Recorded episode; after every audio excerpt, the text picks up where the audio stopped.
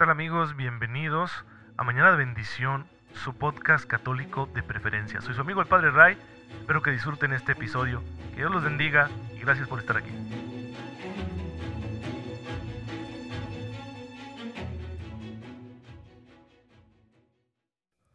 Muy buenos días hermanos, bienvenidos a su podcast católico favorito, Mañana de Bendición. Soy su amigo el Padre Ray, espero en Dios que se encuentren muy pero muy bien gozando este día hermoso que el Señor nos concede y que tengan un corazón bien abierto a la gracia del Señor, porque esa gracia es fuerza para que nosotros nos salvemos, para que alcancemos la gloria que nos está esperando en el reino de los cielos, para que podamos llevar en esta vida, mientras tanto, una conducta, una existencia que refleje aquellas virtudes que nuestro Señor Jesucristo enseñó con su palabra y con su ejemplo.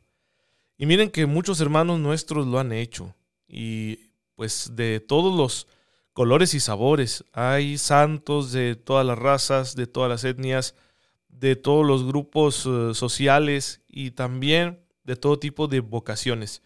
Por eso hoy quiero recordarles a Luigi y María Beltrame, beatos. Fueron eh, beatificados por San Juan Pablo II. Se trata de un matrimonio, un matrimonio santo, que llevaron una vida ordinaria entre comillas. Ordinaria entre comillas, porque su vida fue muy dedicada a hacer la voluntad de Dios y también incluso en medio de grandes pruebas. Eh, Luigi era abogado, un abogado brillante que llegó a ser viceabogado general del Estado, es decir, formaba parte del equipo que representaba jurídicamente al Estado italiano y era el segundo al mando, así que imagínense ustedes, ¿verdad? El, el grado de altura política que tenía este hombre, porque era muy inteligente y muy dedicado a su trabajo. Su esposa María era profesora, muy involucrada en cuestiones de educación, especialmente en asociaciones religiosas. Ambos tenían una fe muy viva, tuvieron eh, varios hijos, tuvieron cuatro hijos, dos de ellos sacerdotes, y vivieron una prueba muy grande.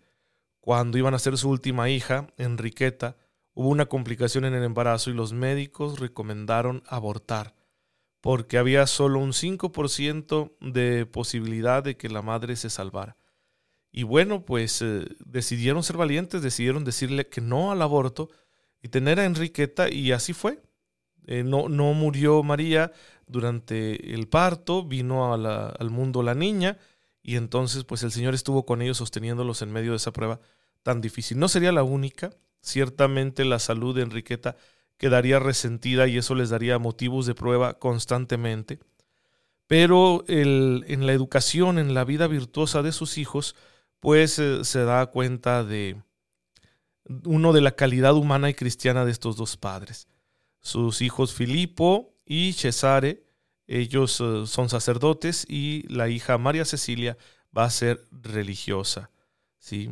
Y van a, verse en los hijos los frutos de una vida santa, de una vida llena de entrega al Señor. Estuvieron casados por 50 años y por eso San Juan Pablo II los tomó como un ejemplo, un ejemplo para las familias cristianas, para que nos demos cuenta que los matrimonios que ponen a Cristo como fundamento de su vida, pues van a dar muchos frutos, no solo para su propia vida o para sus propios hijos, sino también para toda la iglesia universal. Así que si estás casado, si tienes hijos, si básicamente tu papel primordial en esta vida es cuidar de tu familia, pues e, eso es un muy buen terreno para ser santo. No pensemos solo en, en quienes tienen una vocación como el sacerdocio o la vida religiosa. No pensemos solo en aquellas personas que tienen experiencias místicas o que han fundado una orden religiosa o que han realizado grandes obras de caridad, que han fundado instituciones.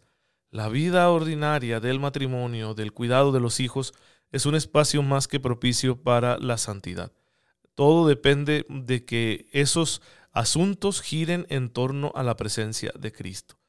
Por eso a Cristo hay que conocerlo muy bien para poder amarlo y servirlo, y servirlo también ahí en el matrimonio, en la familia. Y es lo que estamos intentando hacer aquí en Mañana de Bendición.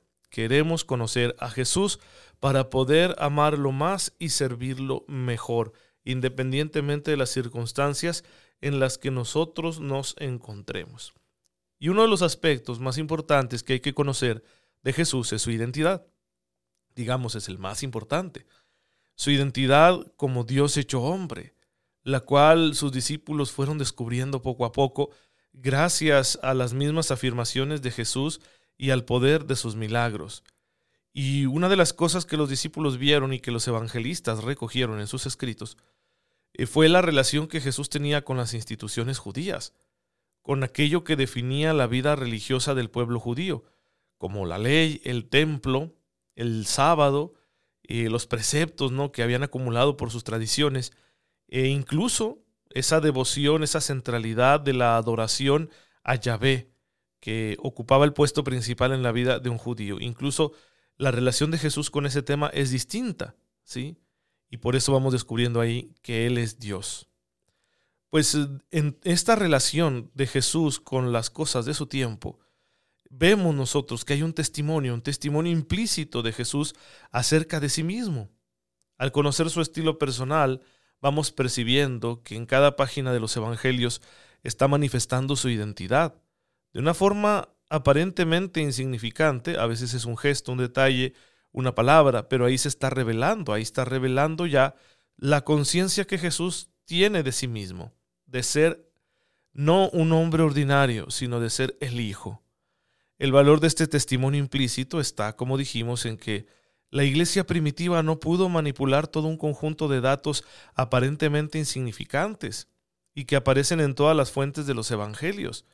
Vamos, que si los discípulos, los apóstoles, aquella primera iglesia nacida en Jerusalén, hubieran querido inventar que Jesús es Dios, sí, lo habrían dicho de una forma más descarada.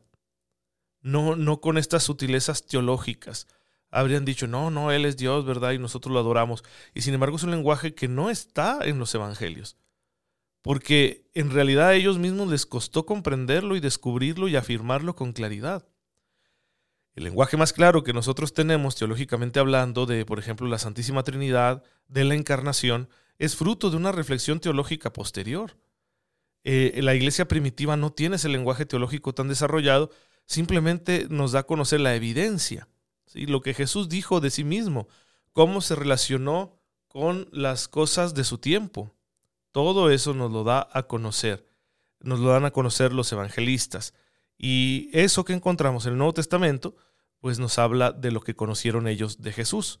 Y están simplemente recogiendo su experiencia con Él y no tanto sus conclusiones, porque a lo mejor ellos podrían haber concluido otras cosas, con tal de manipular a los demás pero no parece ser el caso porque en, ese, en ese caso, valga la redundancia, ellos habrían quizá omitido detalles que humanizaran a Jesús y habrían exaltado a aquellos que lo divinizaban. Así que no podemos acusar a la iglesia primitiva de eso, sino que Jesús mismo era consciente de su divinidad y de alguna u otra forma la manifestó a sus discípulos, a sus apóstoles. Estos datos están de tal modo ligados a la trama entera del Evangelio nacen tan espontáneamente de la figura de Jesús y por otra parte están fuera de la confesión explícita de fe de la comunidad primitiva. Por eso nos vemos en la alternativa de pensar que o proceden históricamente de Jesús o quedan sin explicación.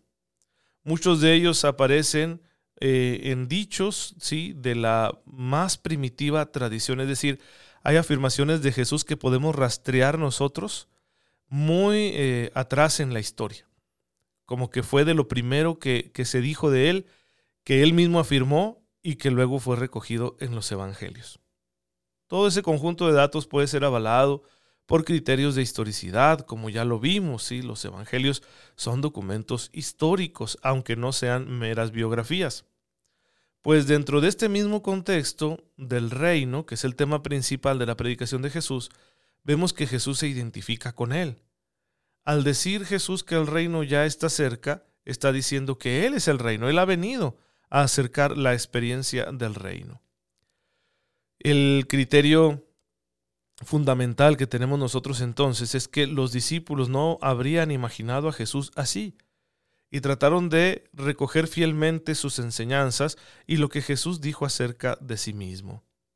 De esta manera podemos comprender por qué Jesús es rechazado porque está afirmando lo que nadie más ha afirmado, ser Dios hecho hombre. Es una cosa increíble que obviamente desafía el modo de pensar de las gentes de su tiempo. Y los judíos pues tenían buenas razones para decir, no es posible que, que un hombre diga esto. ¿Sí? De verdad que eh, Jesús es todo un desafío. Es un desafío que Dios le lanza a la humanidad. ¿Por qué Dios querría hacerse uno de nosotros y tomar nuestra condición? ¿Y por qué este hombre, no? ¿Por qué un judío? ¿Por qué no un hombre universal, abstracto? No, porque un hombre de carne y hueso, porque un hombre de determinada cultura y no de lo mejor de, de esta cultura, porque Jesús procede de un entorno de pobreza, de cierta marginación y no solo socioeconómica, sino religiosa, ya que los judíos, como vimos este dato en los primeros episodios de esta segunda parte de Mañana de Bendición, los judíos de Palestina, perdón, los judíos de Judea, eh, despreciaban a los judíos de Galilea. Por eso en ocasiones le llaman despectivamente el Galileo y llaman Galileos a sus discípulos. Así que no nace Jesús en la mejor cuna. ¿Por qué una condición tan humillada? Bueno, esa es la lógica de Dios. Dios, para mostrar que es Dios, actúa a través de las cosas más pequeñas e insignificantes, para que así no quede lugar a dudas de que no estamos ante un asunto humano ordinario, sino que estamos ante una intervención divina, y en este caso la intervención divina más radical que hay en la historia de la humanidad. Jesús es verdadero hombre y verdadero Dios. Jesús habla de sí mismo y se presenta ante los hombres como aquel que debe recibir la fe, como el único camino hacia el Padre, es decir, hacia la divinidad. Se presenta a sí mismo también como el centro de la salvación. Nadie puede salvarse si no es a causa de Jesús. Esto es muy interesante. Miren, la iglesia enseña que si una persona ignora el Evangelio, si una persona ignora la fe católica, no ha recibido la predicación cristiana explícita y lleva una vida buena siguiendo su conciencia, puede salvarse. Pero ojo, la iglesia nunca dice que la persona se salve a causa de su buena conciencia o a causa de sus buenas obras, mucho menos a causa de sus creencias, de su religión o, o de sus cosas, no. La persona se salva porque Jesús ya obró la salvación para todos. Porque Jesús se ofreció por todos los hombres.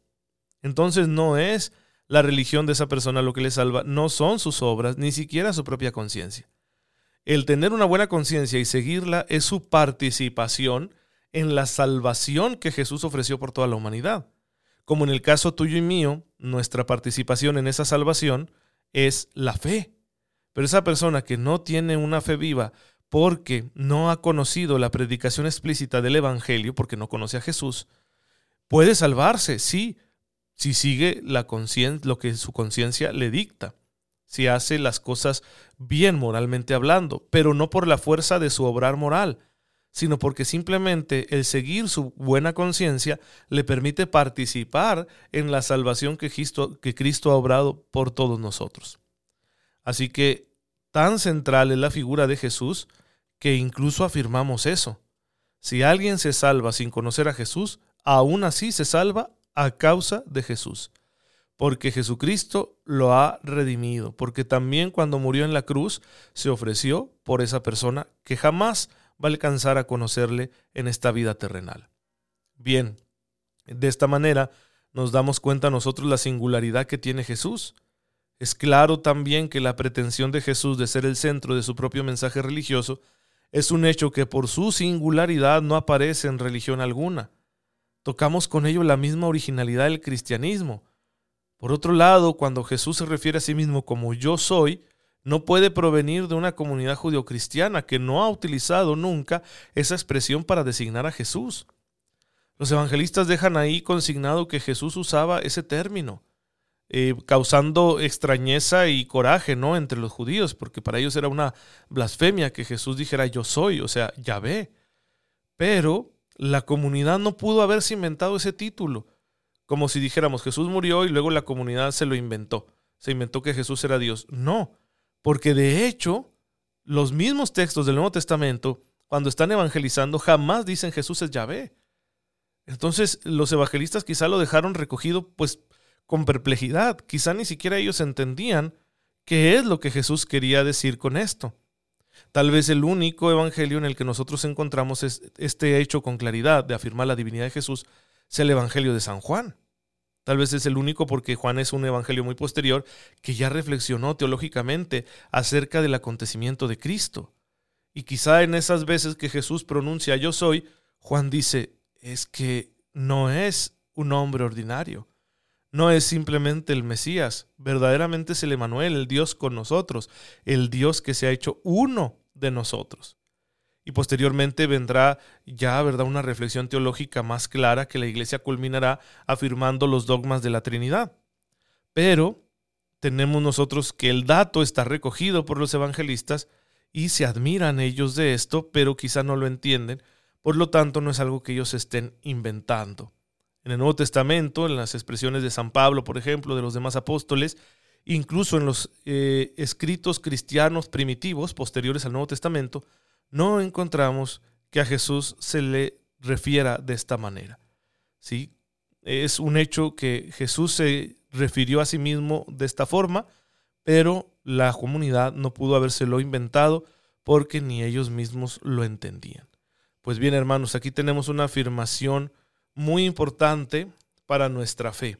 La divinidad de Jesús como un hecho singular que distingue al cristianismo del resto de las expresiones religiosas. ¿sí? No se parece en nada a otras cuestiones religiosas. ¿Por qué? Porque los mitos de otras religiones, las enseñanzas eh, morales de otras religiones, van en otro sentido. ¿sí? O son expresiones extrañas, por ejemplo, de una, un dios o una serie de dioses que toman apariencias toman apariencias y para hacer cosas en ocasiones bastante vulgares. O van a ser expresiones también de simplemente enseñanzas morales como caminos para tener una mejor vida. ¿sí? En las que el maestro que lo está enseñando es simplemente el maestro, lo importante es el camino. Jesús, en cambio, dice, yo soy el camino, la verdad e incluso la vida. La vida verdadera está en Cristo. Es una afirmación muy fuerte que Jesús hace de esto. En ocasiones, en las redes sociales especialmente, encontraremos con, eh, comparaciones muy, muy, ¿cómo se puede decir? Muy pretenciosas, no, no, pretencioso no es la palabra, muy prejuiciosas acerca de las similitudes que Jesús pudo haber tenido con otros eh, líderes religiosos o con otros mitos, ¿sí?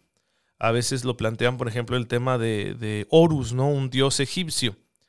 Miren, cuando uno se acerca a los datos de lo que verdaderamente se creía, eh, por ejemplo, en el caso de los egipcios antiguos, vamos a encontrar que no se parece nada a Cristo. Hay afirmaciones gratuitas, y gratuitas lo digo en el sentido peyorativo, que encontramos en las redes sociales, donde francamente se están inventando cosas con tal de desprestigiar a la religión y que saben que pega porque muchas veces los cristianos no estamos instruidos.